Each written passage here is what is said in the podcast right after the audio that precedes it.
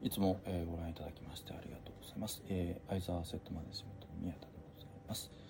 えー、ちょうどこれ再あの収録してますのは、えー、6月の26日ということで、えー、6月末がもうじき終わろうかという感じではございます。まあ、6月って我々の会社我々のやってるファンドですと、えー、ケイマン石のファンドの監査とその後の年次の届け出なんていうのがあってまあ忙しい時期でございましてしかも終わりのない仕事があるななんていうことをよく思うんですけどまあその辺ねまあ前回のお話の時に監査のある意味悪口言わせていただいてそれでもちょっとだいぶお世話になったのでありがとうと今一言だけは言って、えー、いきたいと思いますけどもまあ本当気が付いたら6月終わりなので、え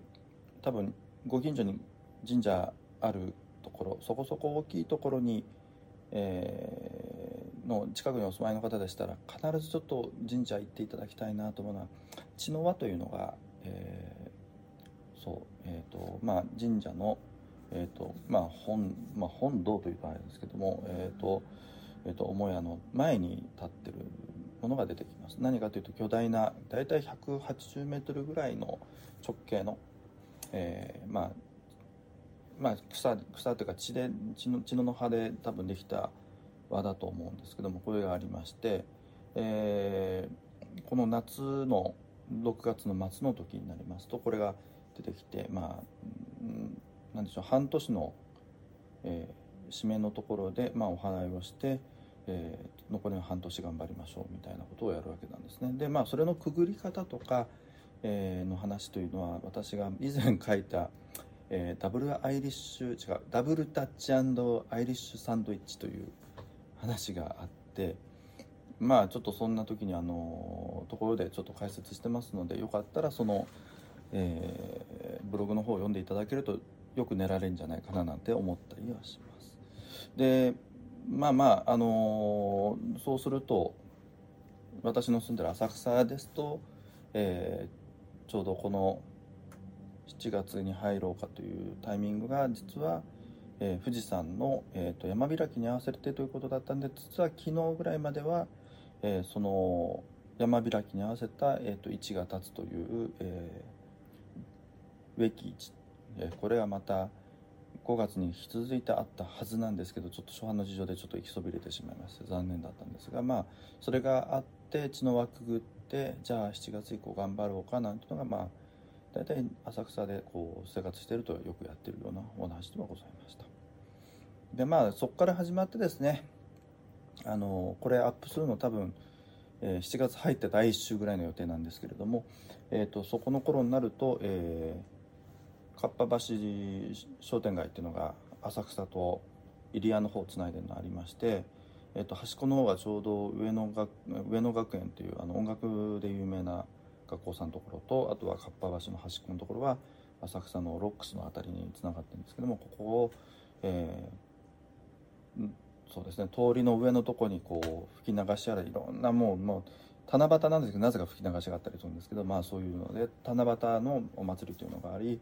えー、7日ぐらいまでやると789ぐらいで、えーと、入谷のその酒ですね。入谷の岸本日さんで、えー、朝顔市があってで朝顔市が終わると,、えーと、浅草寺の方に戻ってきて、え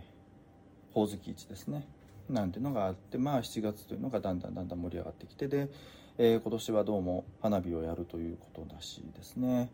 えー、また人がたくさん来るんですかね。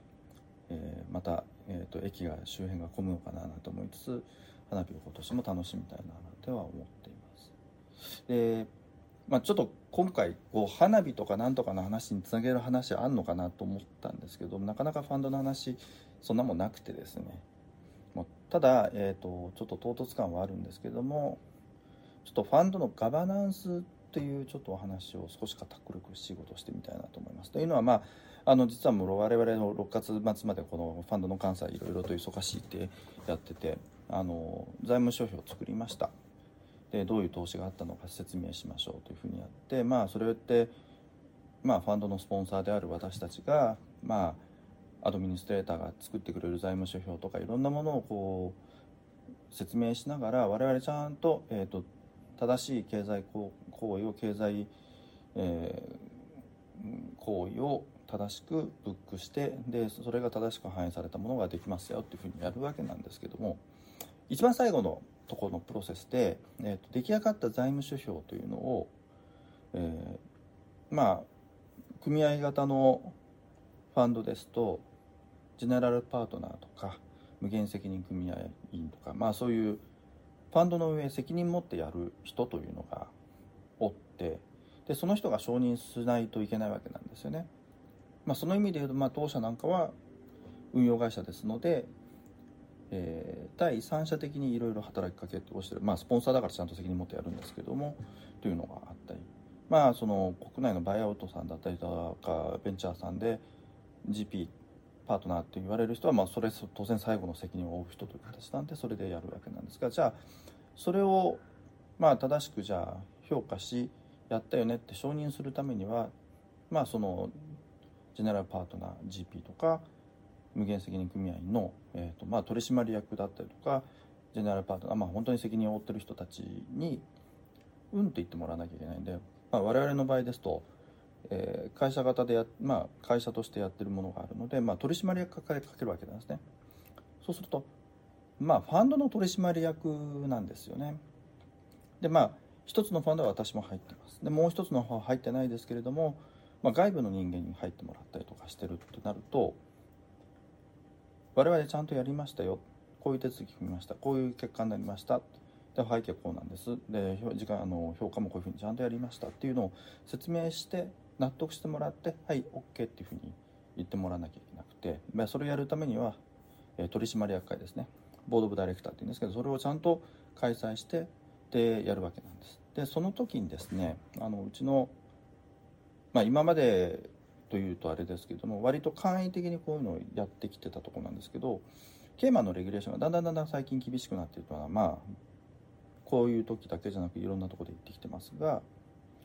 まあ、そういう流れもあって、えーと、とある、まあ、我々の私がダイレクターやってる方のファンドでちゃんとボード・オブ・ダイレクターでみんなからいろいろと意見聞きながら、えー、正しくやろうよっていうふうに提案があってじゃあやろうと。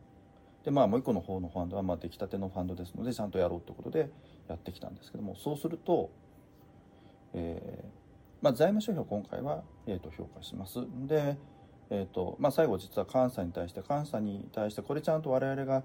適正に準備して情報開示もしたものですよっていうまあいわゆる代表者確認書とか、まあ、レプレゼンテーションデータと呼ばれるものであるのでそれでサインしなきゃいけないんでそれも取締役会でサインしようって話します。でそれ以外にもまあ四半期だったり半期ごとに、えー、ファンドから見たサービスプロバイダーまあ我々自身運用者もそうですしアドミニストレーターで事務をちゃんとやってくれる人たちもそうですしあとはそのまあケンマンではすごく今しっかりやってるのが ALMKYC いわゆるアンチマンデーロンダリングに対する体制をちゃんとやりましょうということでこれまた別個外部の役員との設定しなきゃいけないってファンドで決められあのレギュレーションで決められてます。のでその人でもちゃんとこの四半期なり半期なり1年なりちゃんとモニタリングして問題なかったよと報告を受けたりという形で取締役会はそういうサービスプロバイダーが定期的にちゃんと活動を報告しでそれにまあづいてああそういうふうにちゃんとやってるんだよねもしくはもしやってなければじゃあ何が問題だった？だからどういうアクションしなきゃいけないとかっていう話をしたりとかあの、まあ、そういう外部の取締役なので現地のレギュレーションであったりとかあのその他の国と地域でこういうのが動きあるよとかっていう情報交換したりとかでそれに基づいてじゃあこういう新しいことをやらなきゃいけないねっていうことを議論する場になってきてるんですね。で例えば15年前20年前ぐらいにですねケーマンで例えば証券化やりましょう、まあ、資産の流動化やりましょう、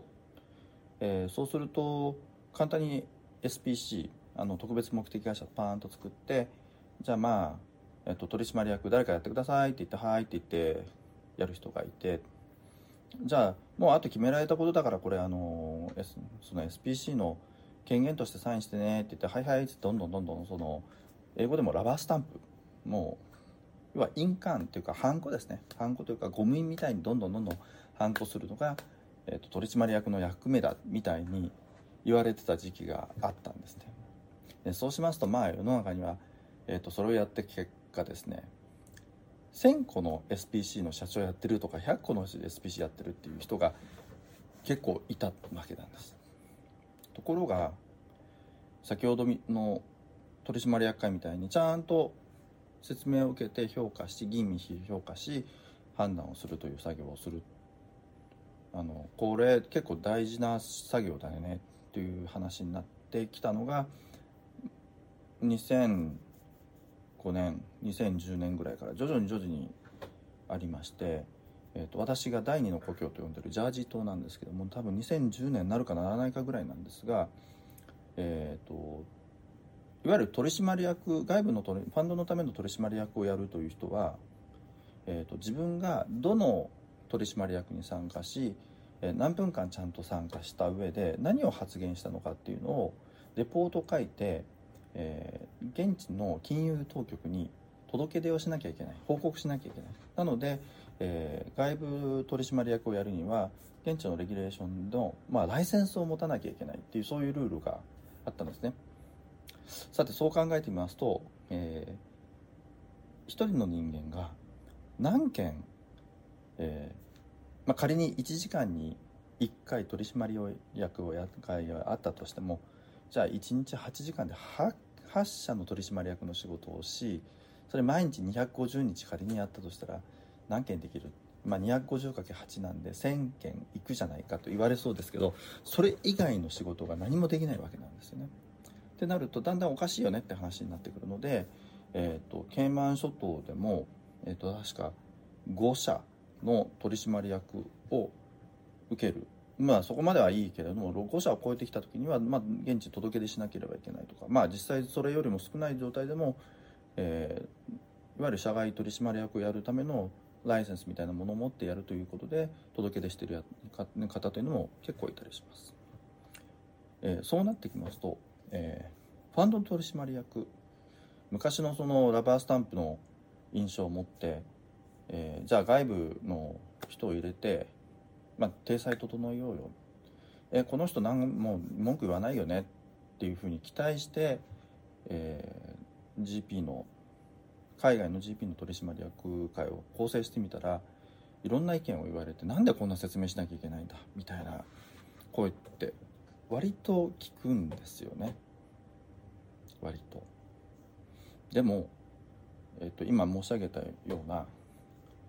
っぱりレギュレーション対応っていうのはまあ一つ大事なことでもあるんですけどやっぱり第三者の目があってそれに対して正しく説明をして受けてそれがちゃんと取締役に説明ができない体制だったら投資家さん入れたらもっと説明つかないですよね。ということはある意味説明をできる体制で運営することっていうのの意味の最初のステップとしてサウンディングボードとして社外の取締役というのはファンドでもやっぱりちゃんと機能していくっていうのが最近の流れなんだなというのは感じますし実際自分で取締役やってこうずっとファンド運営してきたのあるんですけどもやっぱり説明つかないことはやっぱり自分ではサインできないんですよね怖くて。って思うとじゃあもうねたまに来てください説明受けないけどサインしてだって絶対頼めないですよね。めくらでサインしてくれ俺信じてくれよ大丈夫だからってなかなか言えたもんじゃないですね。でまああのケイマン諸島でそれで、えーと、2017年いやもっと古い話だね。多分2010年ぐらいとか。まあちょっと後で多分この辺テロップで何年ねって調べた時の出ると思うんですけども、えっと、ウィーバリングという、えー、ケースっていうのがあるっていうのが有名な話になってます。これ何かっていうと、えー、まあこれもなんか問題になったファンドの、えーと、裁判の一つなんですけれども、えー、まあ問題のあったファンドの運営してた人の親戚のおじさんか何かを、えーと、そのファンドの GP の GP かまあもしかしたらまあ要はダイレクターに据えましたとでその人はある意味ラバースタンプでボンボンボンボン参考さし、えー、サインをしてたんですけれども実は詐欺でしたみたいな話になった時にいや俺呼ばれて言われてサインしてただけだから俺責任ないよねっていうあのいや俺知らないで関与関与して知らなかった。もうそんなの関与したと知らない。俺呼ばれただけだしそんなの知らないでやってただけなんだから俺関係ないよ。責任持たないよ。投資家に対しての責任持たないっていうことの、えー、裁判やったらしいんですね、えー、当然負けます、えー、ちゃんと取締役なんだからあの見てるよね。ちゃんとオーバーサイトをやってます。でちゃんとそのファンドの運営とかを見てますと。その黙あの連れてこられてサインしたから面積業っていうのはないですよっていう、まあ、そういう裁判結果が出てまあそりゃそうだよねと。まあ実際そこらあたりからすごくケイマンとかまあいろんなところがどんどんどんどん厳しくなってってるねっていう印象はすごく感じるわけです。なので、えー、まあよく本当に投資をしてるとよよ言われる方で、ねでも、ね、ファンドのダイレクターでしょ何もしないから大したことないよって割と underestimate する方が多いですでもこれだけは言いたいですいややってる自分だから言うとこもあるんですけどちゃんとやります。っていうかなめんなって話なんですね。ちゃんとやってないファンドはやっぱり問題あるし問題があるってことはそれを見抜けるかどうかっていうのはちゃんとダイレクターとかを見てその活動を見ないといけないよね。っていう話かなと思うので、えー、ファンドのダイレクターもしくはまあ取締役のところというのはいやちゃんとやります。なのでやっぱり正直それなりのフィー払うべきだとは思な社長、えー、という感じで、えーと、ただで今ダイレクターやってる私が、まあ、こんなこと言うのもなんですが、えー、ファンドのダイレクターシップもしくはファンドのガバナンスこうやって目が光ってますし、まあ、それ以外のとこもちゃんとやるんですよね。やっぱりなぜファンドアドミニストレーターファンドに入れますかっていうと、まあ、先ほど言ったようなその監査のためのいろんな事務的なところある一方で第三者が事務をやるから、えー、その人たちが本当にファンドのドキュメント等に対して正しい送金行為とかブッキングをやってるのかっていう目が入りますよねっていう意味では大事なことでまあその昔えーと、セルフアドミニストレーション、まあ、自分で事務もやってる運用者のファンドで詐欺がいくつもあったよなっていう話だったりしますよね。えあの海外のマドフだってもそうでしたね。というとこなのでだんだんだんだんそこの運用と運営を分けましょうというところの話というのもガバナンスの一環だったりするわけなんですね。だからやっぱりこう説明がちゃんとできる体制を作るし説明をしそこでちゃんとクリアにするという作業というのがガバナンスの超基本的なところ他のテクニックはいろいろとあるかもしれないんですけどまず根本はそこにあるよねっていうことはファンドでもそうですし、まあ、日本で投資のあの会社の運営のところでガバナンスガバナンスって言って数合わせみたいな話がすごく多いかと思うんですけどどっちかって言ったらそのちゃんと監視の相互監視体制できてるのとか実務的にどうなのっていうところを問うというのはまあ、ファンドの世界でこういうことをやってる私からするとどうなんですかねって思ったりするという、まあ、またこれで刺されるような話をしてしまったという感じでしょうか。えー、ということで、まあ、本当は30分いや違う10分で終わらす話がいつものようにだらったらだらったら喋ってすいませんでしたね。まあ、でもとはいえ、まあ、ファンドってこういうものです。えー、思ってる以上に、えーと、シビアなことは裏側でも起きてます。運用じゃないんです。運営なんですね、ここへ。そこのところはもう少し皆さんにこう知ってほしいなというところでちょっと、えー、行ってみたかなという感じでございます。えー、そんな感じで、えーと、いろいろお話をまたいつものようにさせていただきました。えー、毎月毎月少しこういうファンドの運営の話をもう少し増やしていきたいななんていうのは思っているところですので、まあ、いろいろと、えー、お付き合いいただけますと助かりますしこんな話聞きたいなこんな質問あるんだけどなんていうのは、えー、できたらえーと、コメント欄に書いていただけたら嬉しいです。まあ、当然ね、メールアドレス持ってる方なんか直接ご連絡いただければ、あの、まあ、電話でも飲み会でもいいんですけど、ね、延々と喋るんでめんどくせえって感じになっちゃいますけど、それでもよろしければ全然お付き合いいただければと思ってます。で、当然ながら、えー、できればしたらもう、チャンネル登録、本当にお願いします。だいぶね、あの、チャンネル登録者が増えてきてるの我々すごく嬉しいですけども、増えれば増えるだけ本当にね、舞い上がりますので、えー、ぜひとも、もっともっとえご参加いただければななんて思っています。ではまた次回お会いしましょう。それではまた。